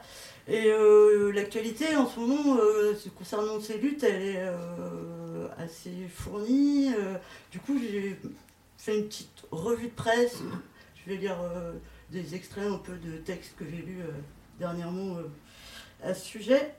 Parce que, bah, en fait, les paroles qui viennent de l'intérieur, elles sont souvent peu relayées, en fait. Mm. Hormis par quelques euh, émissions de radio, euh, médias. euh. Voilà, du coup, je me disais que c'était un peu l'occasion de parler de ce qui se passait à l'intérieur, notamment à l'intérieur des centres de rétention, où, il se passe des trucs en ce moment. Alors, peut-être pour commencer, eu, je vais vous parler de, rencontres qu'il y a eu à qui ont lieu à Montreuil les 15 et 16 décembre dernier. C'était deux jours de discutes, d'expos, de rencontres contre toutes les formes d'enfermement. Euh, C'était à Paris, du coup, moi j'ai pas pu y aller, mais euh, j'ai pas eu trop de retours non plus de ce qui s'est euh, dit ou de ce qui s'est passé. Mais j'avais envie de vous lire un petit bout du texte d'invitation que je trouvais assez chouette et puis qui parle un peu euh, de, de l'actualité euh, des prisons. Alors, mettre à mal l'idée même de l'enfermement, c'est s'attaquer à un des piliers de cette société, basé sur l'exploitation et la reproduction des dominations. La tôle est une menace pour toutes celles et ceux qui désirent vivre sans se soumettre aux lois qui régissent ce système ou qui n'ont pas d'autre possibilité que de vivre en contradiction avec celle-ci.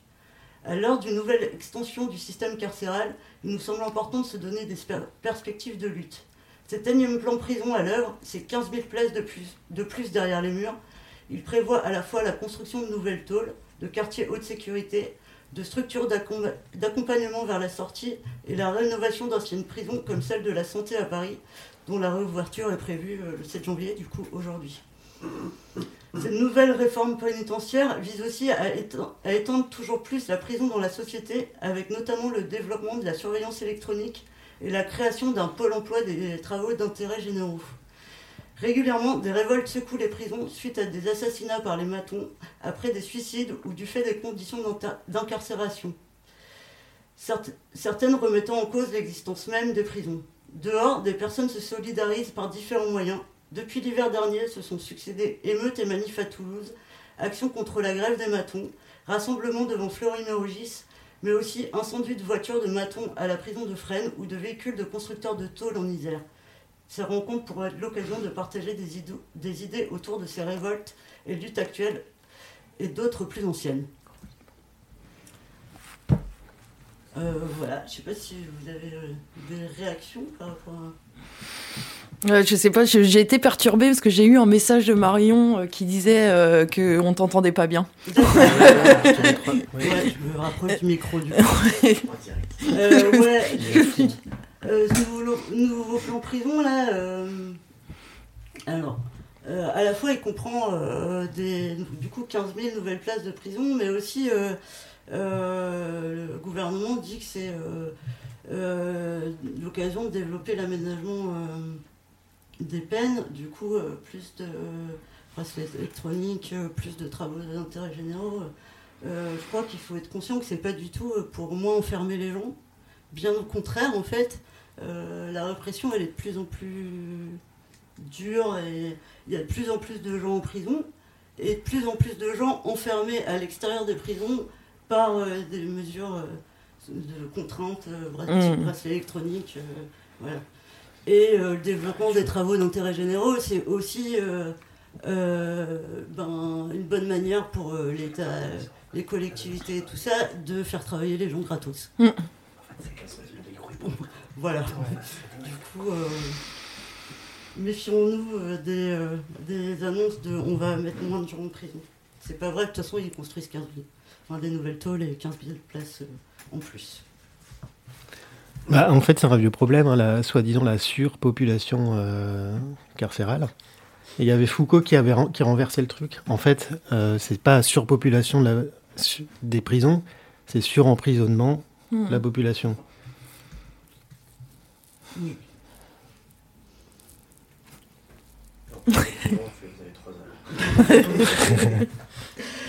Euh, du coup, pour continuer, alors aujourd'hui, c'est la réouverture de la prison de la santé, euh, qui euh, était depuis 2015 fermée pour cause de travaux.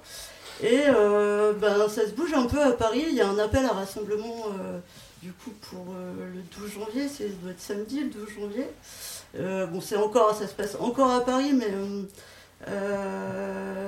j'avais envie de vous lire aussi un peu un petit bout de l'appel à se bouger contre la réouverture de cette tôle. Euh, du coup, cette prison, elle était fermée depuis 2015. Euh, il y avait juste le quartier de semi-liberté qui était encore en activité.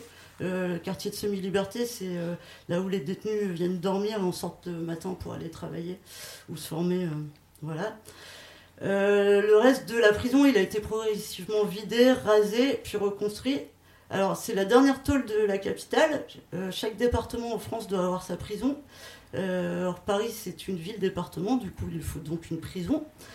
Euh, la prison du coup de la santé va ouvrir aujourd'hui avec 839 places officielles et bien plus de prisonniers en réalité puisqu'on sait déjà qu'elle sera à 150% de surpopulation.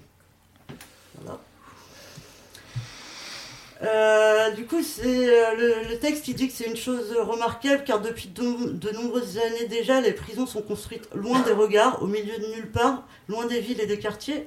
En général, les tôles sont très difficilement accessibles en transport, euh, difficile mmh. donc d'aller voir les prisonniers au parloir, d'apporter des sacs de linge, de venir faire des saluts intempestifs et de faire savoir aux personnes détenues qu'à l'extérieur on pense à elles et donc, on voudrait euh, détruire euh, ce qui les enferme.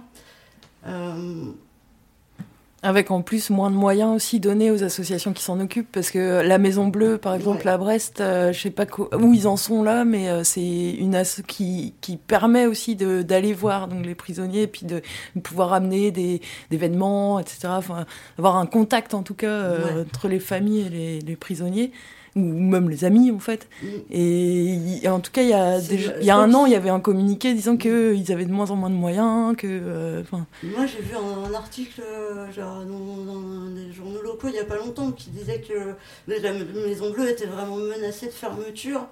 Ouais. que euh, du coup c'est vraiment le lieu d'accueil pour les proches, notamment les proches qui viennent de loin. Parce que Mm. je crois qu'il y avait aussi euh, euh, des places un peu d'hébergement pour les per- ou en tout cas un endroit pour se poser pour les, Ouais. les proches et les familles euh, qui venaient euh, pour les parloirs. Et, euh, et ouais, si ces structures-là ferment, en fait, euh, ben, comme on- en plus on emprisonne les gens de plus en plus loin de chez les LE, et ben, du coup, ça veut dire que ça complique les choses pour les familles pour venir euh, visiter leurs proches, quoi, enfermés. Du coup, le texte, l'appel à rassemblement, il continue par contre les centres de rétention administrative, contre les tôles, contre tous les enfermements et en solidarité avec les prisonnières, nous nous devons de prendre acte de la réouverture de cette prison de la santé qui ouvre la voie au plan prison et aux 15 000 places de plus prévues par l'État.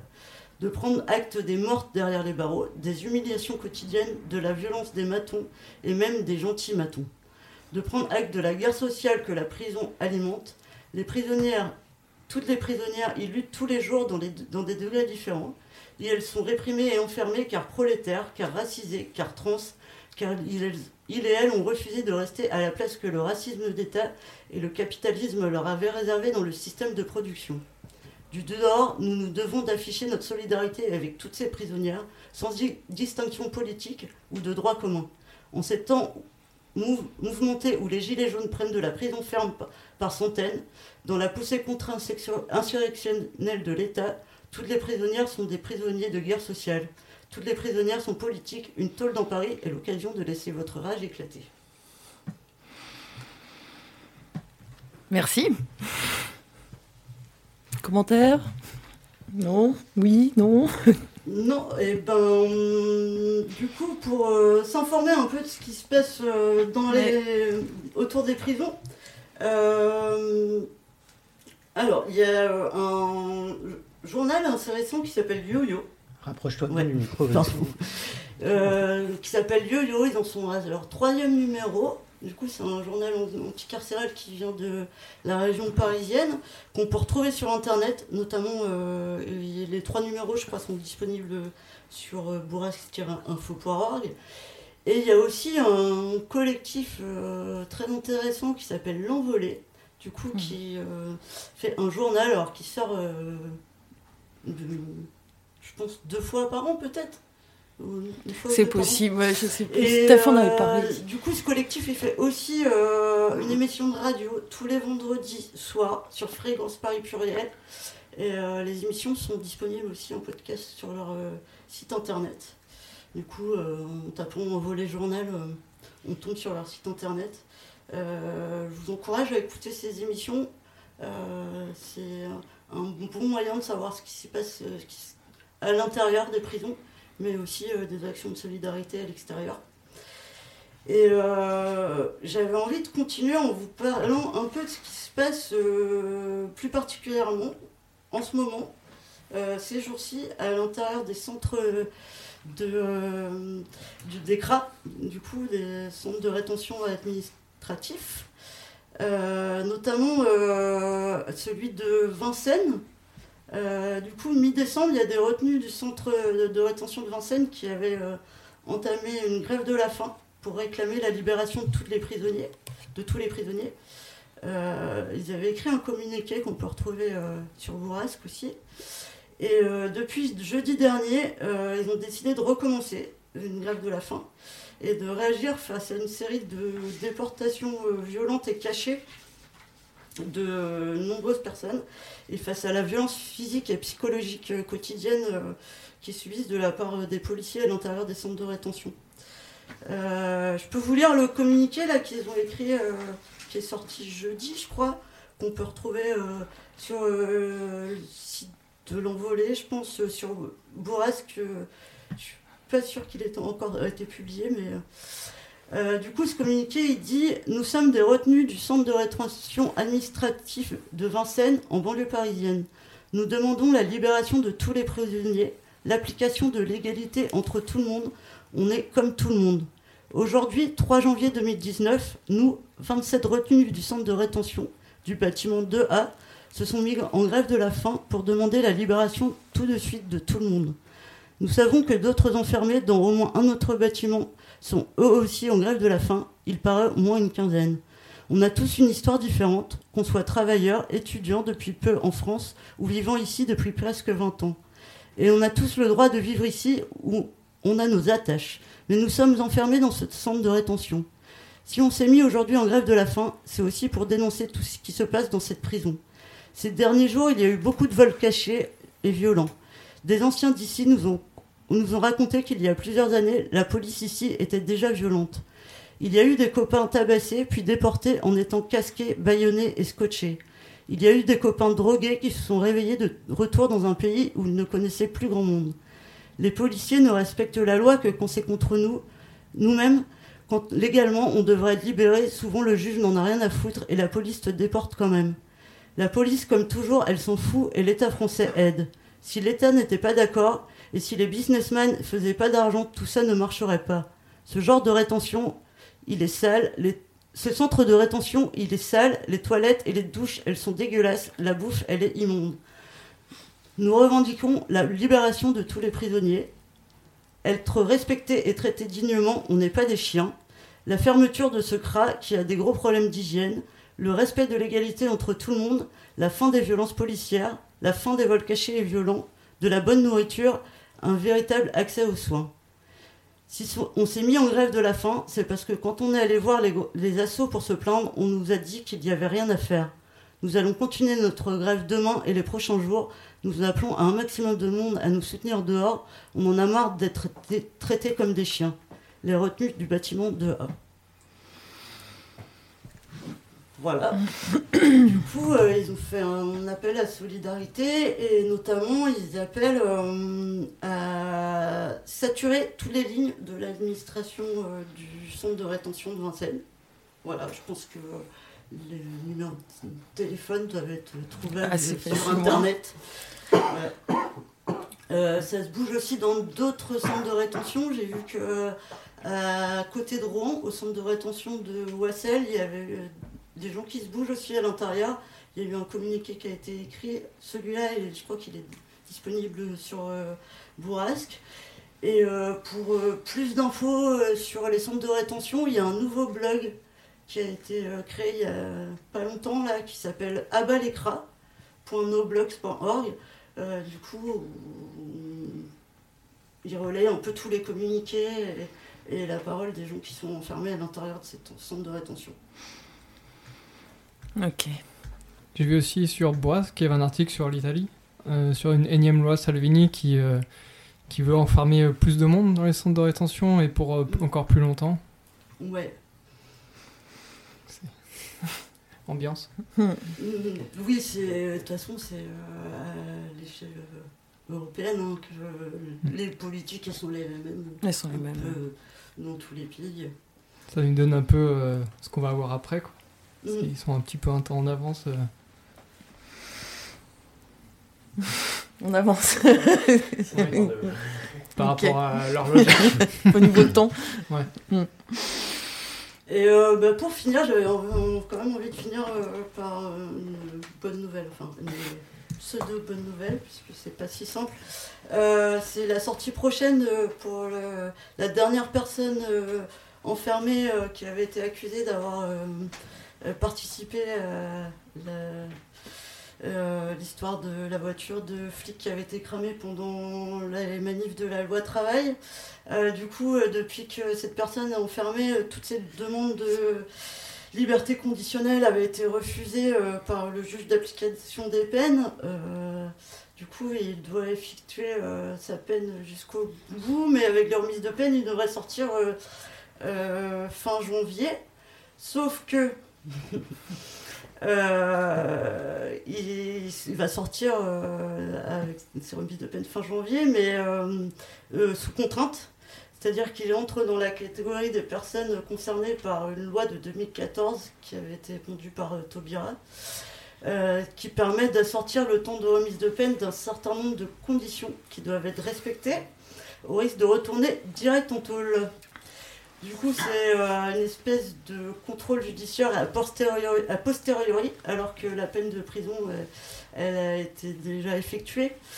et qui, sous couvert de réinsertion, constitue une punition supplémentaire. du coup, le JEP et le procureur, trouvant certainement qu'il a doit, sort un peu trop tôt à leur goût, eh ben, lui impose un certain nombre de contraintes.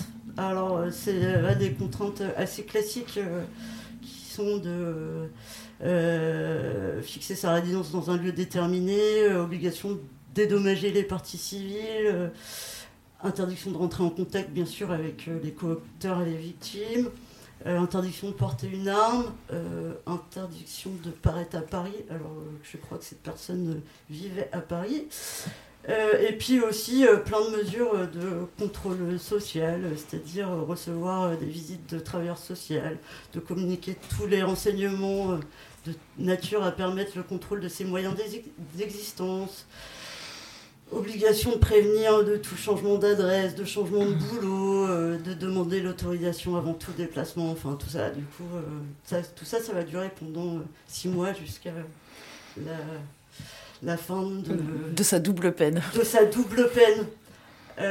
voilà. Euh, bien sûr, euh, lui imposer ça, c'est une volonté claire de lui faire payer jusqu'au bout son silence sur les faits, parce que cette personne a refusé euh, à tout moment de s'exprimer sur cette affaire, y compris pendant son procès. Et voilà, du coup, ben, j'avais envie de lui souhaiter plein de courage, et puis on espère qu'il ne retournerait pas en tôle. Bien. T'avais d'autres choses ou? Non, c'est assez complet. Hein. Euh, du coup, on mettra les liens vers, euh, dans l'article de l'émission.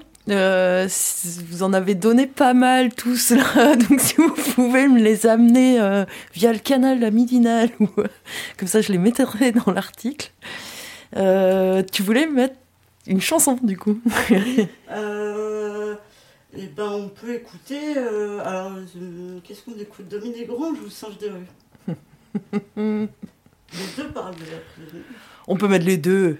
Ouais, les deux, ça dure un peu 10 minutes, mais ouais, du coup, il y avait Dominique Grange et euh, une vieille chanson euh, contre la prison, enfin, en solidarité aux prisonniers, et un morceau de Singe des rues qui est un groupe euh, de hip-hop qui s'est pas mal bougé sur ces luttes anticarcérales.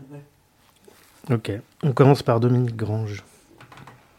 J'ai cherché partout les micros sont toujours ouverts du désert. Ouais, bah ouais, ouais. Alors là, c'est. C'est pas ça. Il ne veut pas mettre Dominique Grange. Mais alors je vous dis, c'est Barbara Veldens. Forme fluide et légère. Entendez-vous la voix des prisons, des mutinés de Toul, de Nancy, de Clairvaux, Los, Amiens de Nîmes, cette voix qui crie insurrection. Ce sont nos frères, nos enfants, nos maris, nos frangines, nos camarades, nos amis, à qui ne reste que la violence pour abattre le mur du silence. Mais dehors, derrière les grilles, la misère a le même goût. Révoltés des prisons Bastille, tous ceux qui luttent sont avec vous. Tous ceux qui luttent sont avec vous. Paysans, ouvriers ou précaires, immigrés, militants, clandestins, les brimades, les fouilles à corps, l'arbitraire, il y en aura pour tous et pour chacun. Car te prendre ta liberté leur suffit pas. La prison, c'est une zone de non-droit. Si tu l'ouvres un jour où t'en as marre, c'est l'isolement, le cachot, le mitard. Mais dehors ou derrière les grilles, la misère a le même goût révoltés des prisons Bastille, tous ceux qui luttent sont avec vous, tous ceux qui luttent sont avec vous. Dans toutes les prisons, on tabasse trois matons qui s'emmerde, tu y passes. On a froid, on bouffe mal, on devient cinglé, entassé dans quelques mètres carrés. Tuer le temps dans ce ghetto jour après jour, compter les heures chaque nuit sans amour. Dans les couloirs de la mort lente, plus de repères, faut s'accrocher pour pas se foutre en l'air. Mais dehors ou derrière les grilles, la misère a le même goût. Révoltés des prisons Bastille, tous ceux qui luttent sont avec vous. Tous ceux qui luttent sont avec vous. Ceux de Toul ont montré le chemin. Refus de plateau, refus de rentrée, de promenade. Au début, ils voulaient dialoguer mais le dirlo n'a rien voulu lâcher. Une étincelle et la prison s'est embrasée. Et quand les gars sur les toits sont montés, au badaud attroupé au pied du mur, ils gueulaient à bas la dictature. Mais dehors ou derrière les grilles, la misère a le même goût révoltés des prisons Bastille, tous ceux qui luttent sont avec vous, tous ceux qui luttent sont avec vous. Quelque part sur une banderole, ils ont écrit on nous traite comme des chiens. D'autres ont crié les jeunes avec nous. Et les médias ont dit qu'ils étaient sous. Drôle d'ivrogne que ces hommes en colère, qui soudain osaient se révolter contre les mouroirs pénitentiaires, au nom du droit à la dignité. Mais dehors ou derrière les grilles, la misère a le même goût. Révoltés des prisons Bastille, tous ceux qui luttent sont avec vous. Tous ceux qui luttent sont avec vous. Papon fait des bulles dans son bain. Les patrons assassins dorment au chaud. Pendant ce temps-là, chez les longues peines, insidieuse, la torture blanche fait son turbin. Et les perpètes en fin d'exil, fin de survie, les détenus âgés, malades, handicapés, déshumanisés, méprisés, abandonnés, agonisent, chaînes aux pieds, mains monotés. Mais dehors ou derrière les grilles, la misère a le même goût. Révolté des prisons Bastille, le cœur du peuple bat pour vous. Le cœur du peuple bat pour vous. Entendez-vous la voix des prisons, des mutinés de Toul, de Nancy, de Clairvaux, Los, Amiens de Nîmes, de Bapaume, Caen, Périgueux, Melun, la Talaudière, Saint-Maur, Arles, de la Santé, des Baumettes, de Fleury-Mérogis, de Lannemezan, Poissy, Bastia, Angers, Tarascon, Perpignan, Pontoise, Muret, Fresnes, Mulhouse, Grenoble, Saint-Michel, Draguignan, Mende, Enzichem, Besançon, Lyon-Saint-Paul, Saint-Joseph, Avignon, Fontevraud, Ajaccio, S, Saint-Martin-de-Ré, Bois d'Arcy, Angoulême, Évreux, Dieppe, Beauvais, Sainte, Coutances, Mesqueleux, Nantes, Vars, Dijon, Montpellier, Douai, Rouen, Rennes, Pointe-à-Pitre, Tulle, Eurmiguen, Béthune, Saint-Mihiel, Colmar, Neuvik-sur-L'Île, Remire-Montjoli en Guyane, Moulin-Iseur.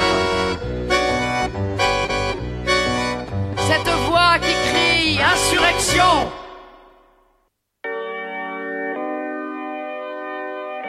Ok, singe des rues, 2013, y a plus le temps. Parce qu'on n'a pas le choix des armes, parce que c'est taf ou la tour. Parce qu'on y passe tous, plus le temps. Des à 8 piges. Depuis le premier opus, un coup d'œil par-dessus l'époque, paye ton vertige.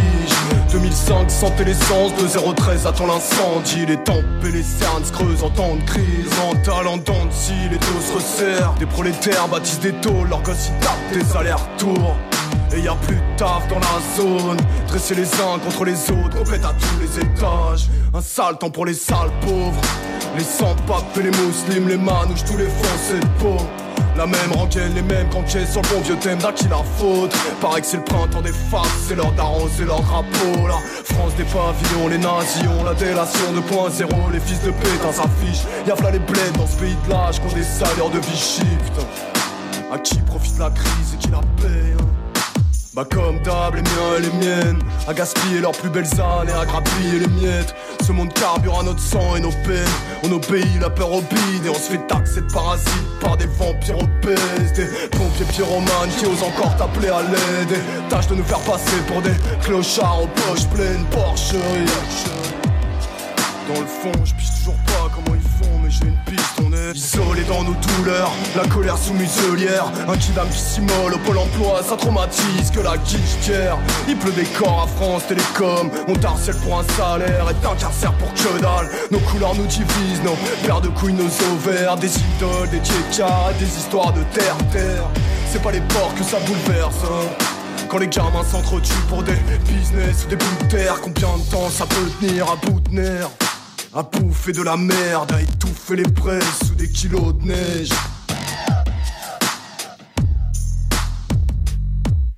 Il paraît c'est la crise, frérot. Fais un effort, tout le monde est attendu au front. Les pauvres joueront la chair à canon comme d'hab. En attendant, ça tourne en rond et fait des 100 pas comme en promenade. Guette, la fin du monde en direct aux 20h. Marde, baisser la tête, encaisser les coups et serrer la ceinture. Chaque mois, la même galère, le même couplet. Interdit bancaire, c'est bloqué. On connaît ça par cœur, ok.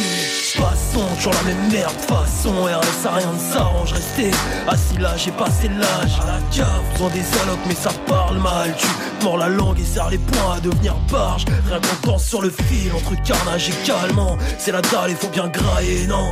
Les plus chanceux tiennent la caisse à Lidl. Quand d'autres montent au braco et se font sauts pour 2-3 billets de sang. Le bide d'un bibé de somme. On tire nos destins, la courte peine. Les portes sont fermées, l'ascenseur social en panne. Tous coincés au sous-sol. Compter son bénéfice credo à pointer à l'usine. Plus ça avance, plus on est seul, plus on se divise. Les peines et les années s'accumulent au fond des casiers.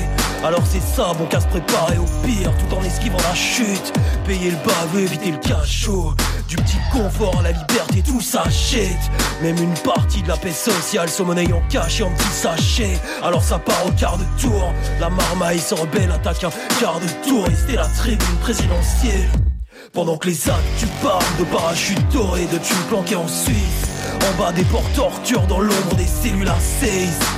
Bah ouais, faut qu'on s'unisse. Comme les Hulls de Place Casey Fenerbahçe, Beşiktaş à la guerre. De classe comme à la guerre Même si c'est le pot de terre et le pot de fer. Combien de temps ça peut tenir à bout de nerfs À bouffer de la merde À étouffer les presses sous des kilos de neige. Combien de temps ça peut tenir? 2013, y'a plus le temps. Crève la tôle, vis l'instant Majeur en l'air face à l'état De ceux qui se lèvent en insultant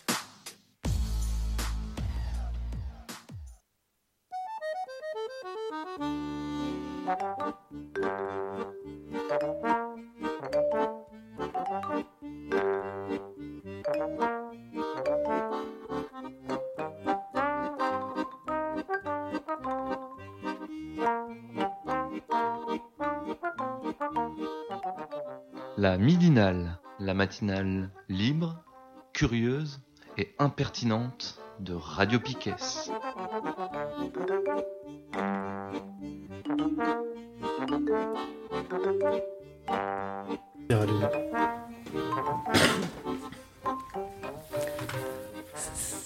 C'est la dernière partie de la midinale du lundi 7 janvier. C'est la partie agenda. Qu'est-ce que vous avez à conseiller au monde? Commencer par dans l'ordre peut-être euh, chronologique. Dans l'ordre chronologique, c'est-à-dire Samedi. Ce samedi. Ah oui, euh, moi j'ai noté que le collectif citoyen pour le maintien de la ferme bio de Traambion nous invite. Alors déjà vendredi prochain, le vendredi 11 janvier, si on veut euh, participer à la réunion de préparation, le vendredi 11 janvier à 18h30 à la ferme, la réunion de préparation pour la cinquième marche pour le climat qui a lieu le lendemain, le samedi 12 janvier à 14h30. Et le rendez-vous, c'est à l'arrêt de tramway Quat-Tan. C'est vers euh, direction euh. Et, euh, et il y aura une balade, mais euh, le parcours n'a pas été encore validé, je crois, par la préfecture. Donc, on- on- elle n'est pas encore mise en ligne. Voilà ce que j'avais pour samedi. Du coup, la semaine prochaine, il y a le forum citoyen. Ouais, Donc, je vous encourage à venir nombreuses. donc à l'école Guérin. Voilà, le mardi 15 à 18h. Ok. Euh, moi, je voulais annoncer une soirée, du coup, qui est organisée par Conaction. Euh, pour celles qui connaissent pas euh, Conaction, du coup, c'est une association euh, féministe euh, qui organise euh, des concerts, des soirées électro, des stages d'autodéfense féministe aussi à Brest. Et du coup, elles organisent vendredi soir, le 11 janvier, au Vauban, de minuit à 4h du matin, une soirée électro avec des DJs. Du coup, il y aura Ultraviolette, une DJ d'Epsilon qui s'appelle Soxy et Sarah Zinger, qui est un peu euh, une révélation du moment apparemment, euh, euh, qui est productrice et DJ. voilà. C'est au Vauban, vendredi de minuit à 4h du matin. Ok. Euh, au local à Douarnenez, allez voir euh, sur leur. euh, Enfin, ils ont un grand programme, il y a plein plein de choses, je vais pas tout vous dire. Mais j'ai retenu que vendredi 11 janvier aussi, donc pour le début de la soirée, c'est à Douarnenez, à 18h à l'auditorium, le collectif DZ 2050 projette le film documentaire La fête est finie sur les politiques de gentrification à Marseille. Ouais. Alors, je sais pas si. Il y a, il y a un gros programme euh, du local euh, pour euh, janvier. Ouais. Qui est sur Bourrasque aussi. Vous pouvez aller voir sur Bourrasque. Ouais. Ouais, bah, euh, je mettrai le lien du coup vers. parce que c'est vrai que c'est assez dense et c'est vachement chouette. Il y a des permanences aussi. euh, Il y a une bibliothèque féministe. Il y a, aussi des permanences de personnes pour aider à écrire, par exemple, euh, des trucs au niveau administratif, euh, tout ça. Je trouve que c'est. euh, c'est pas mal. Il y a. De tout. Et vendredi 25 janvier, euh, au PL Guérin, il y aura Bernard Friot qui va venir faire sa conférence euh, gesticulée qui s'appelle. Je ne sais plus, mais euh, où il parle, son point de vue de départ, c'est, on va dire, la retraite.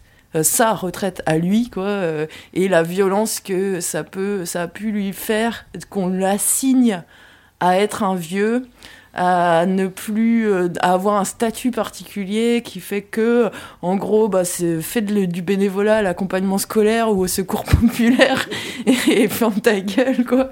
Et il dit que euh, il, a, pris il a eu une sorte de prise de conscience féministe euh, par son statut de retraité.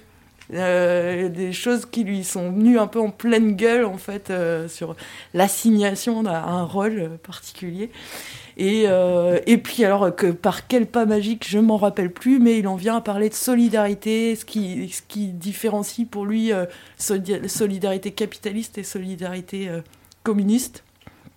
Et, et il en vient parler de la liberté de circulation. Pour une fois, il sort un peu de, de- de son truc très, Réseau salariat. très réseau salariat et très aussi franco-français, quoi, pour s'intéresser à l'international. Et en plus, vu que c'est une conférence gesticulée, il y aura peut-être de l'humour.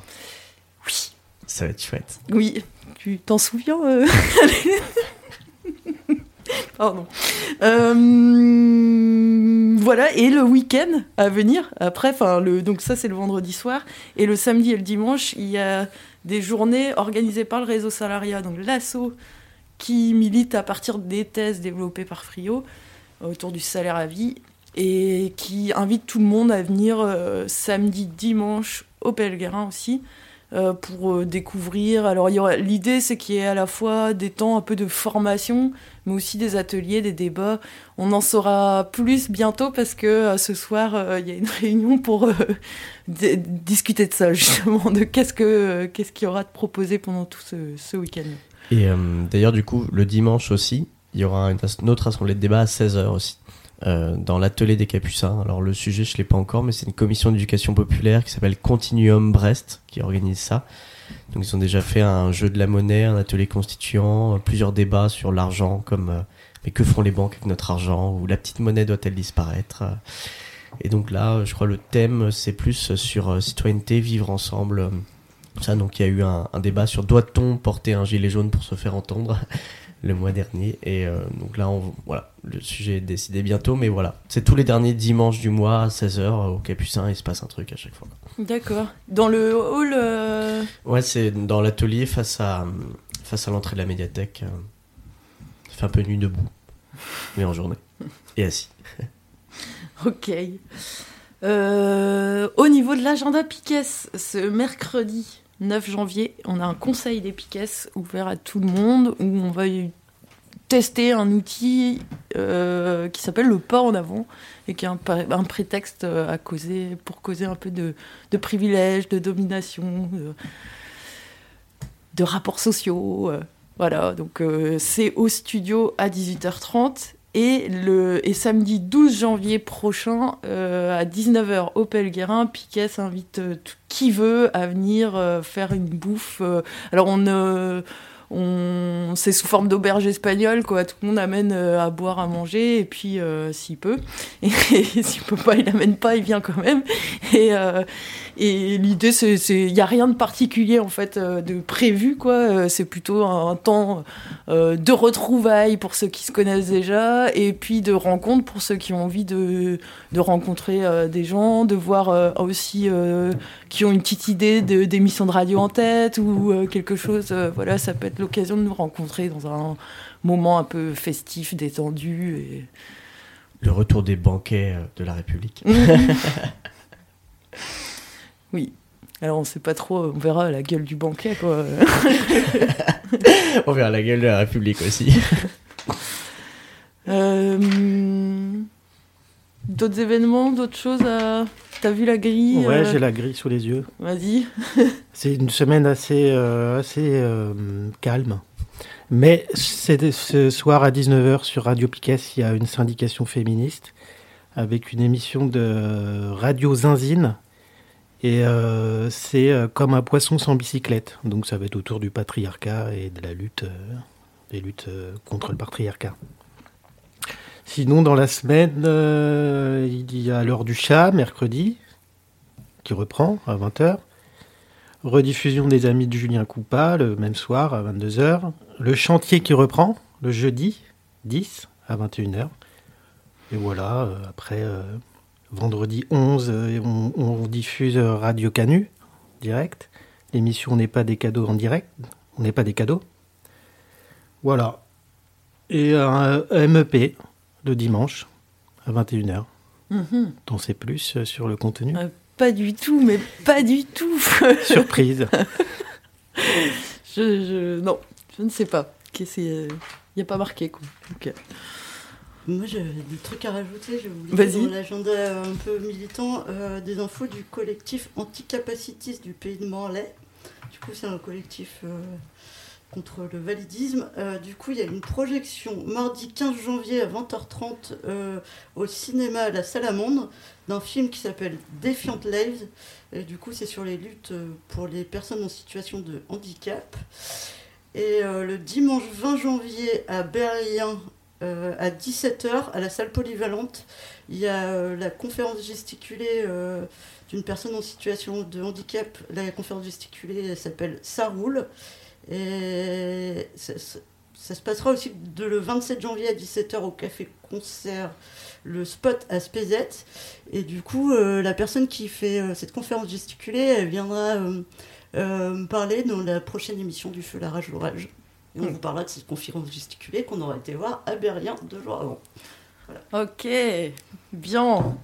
Et du coup, bah, qu'est-ce que. Non, j'avais un truc. Ah oui, si, il faut que j'annonce. Donc, euh, il y a aussi euh, à 13h30 aujourd'hui même euh, la diffusion d'un extrait du best-of de Vogel les Mouettes. Donc, Vogel les Mouettes, c'est une radio à Douarnenez, web radio. Qui, euh, qui a fait un petit best-of euh, de son année 2019 du coup. Et elle a pris un 18 des 18 18 18 et euh, l'extrait s'appelle Bois mes règles. On entend des, des femmes parler de leurs règles des tampons, des mooncuts, des autres serviettes, et puis de, aussi ça rentre dans des détails de consistance, de, etc.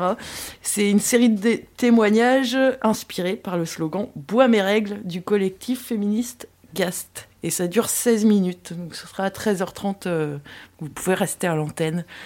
Écoutez ça à suivre. Alors, est-ce qu'on a autre chose à ajouter? J'hésite. euh, si, on peut quand même. hein. On peut faire euh, du coup euh, la petite partie tout et pas rien et balancer la petite chronique euh, de Mathilde. Tu as fermé ton truc?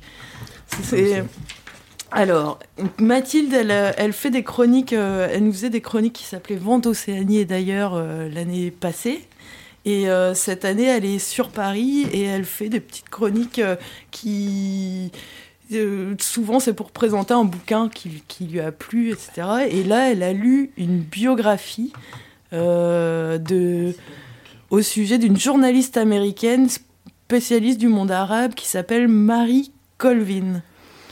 Et du coup, elle va en causer. Est-ce que vous l'avez retrouvée? C'est dans Line Up Midinal et ça s'appelle La Petite Chronique. Hashtag Je 2. ne retrouve pas line-up. Bon, autrement, on va faire la semaine prochaine. Ouais. C'est toujours Ouais. quand on attend. Ouais. Euh, euh, Écoutez-nous la semaine prochaine, on va passer la petite chronique de Mathilde. on va terminer comme ça. Ouais.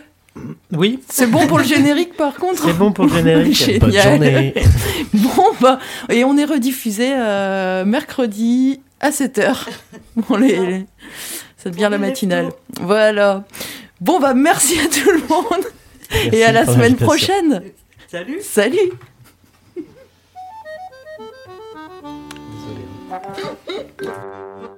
Désolé.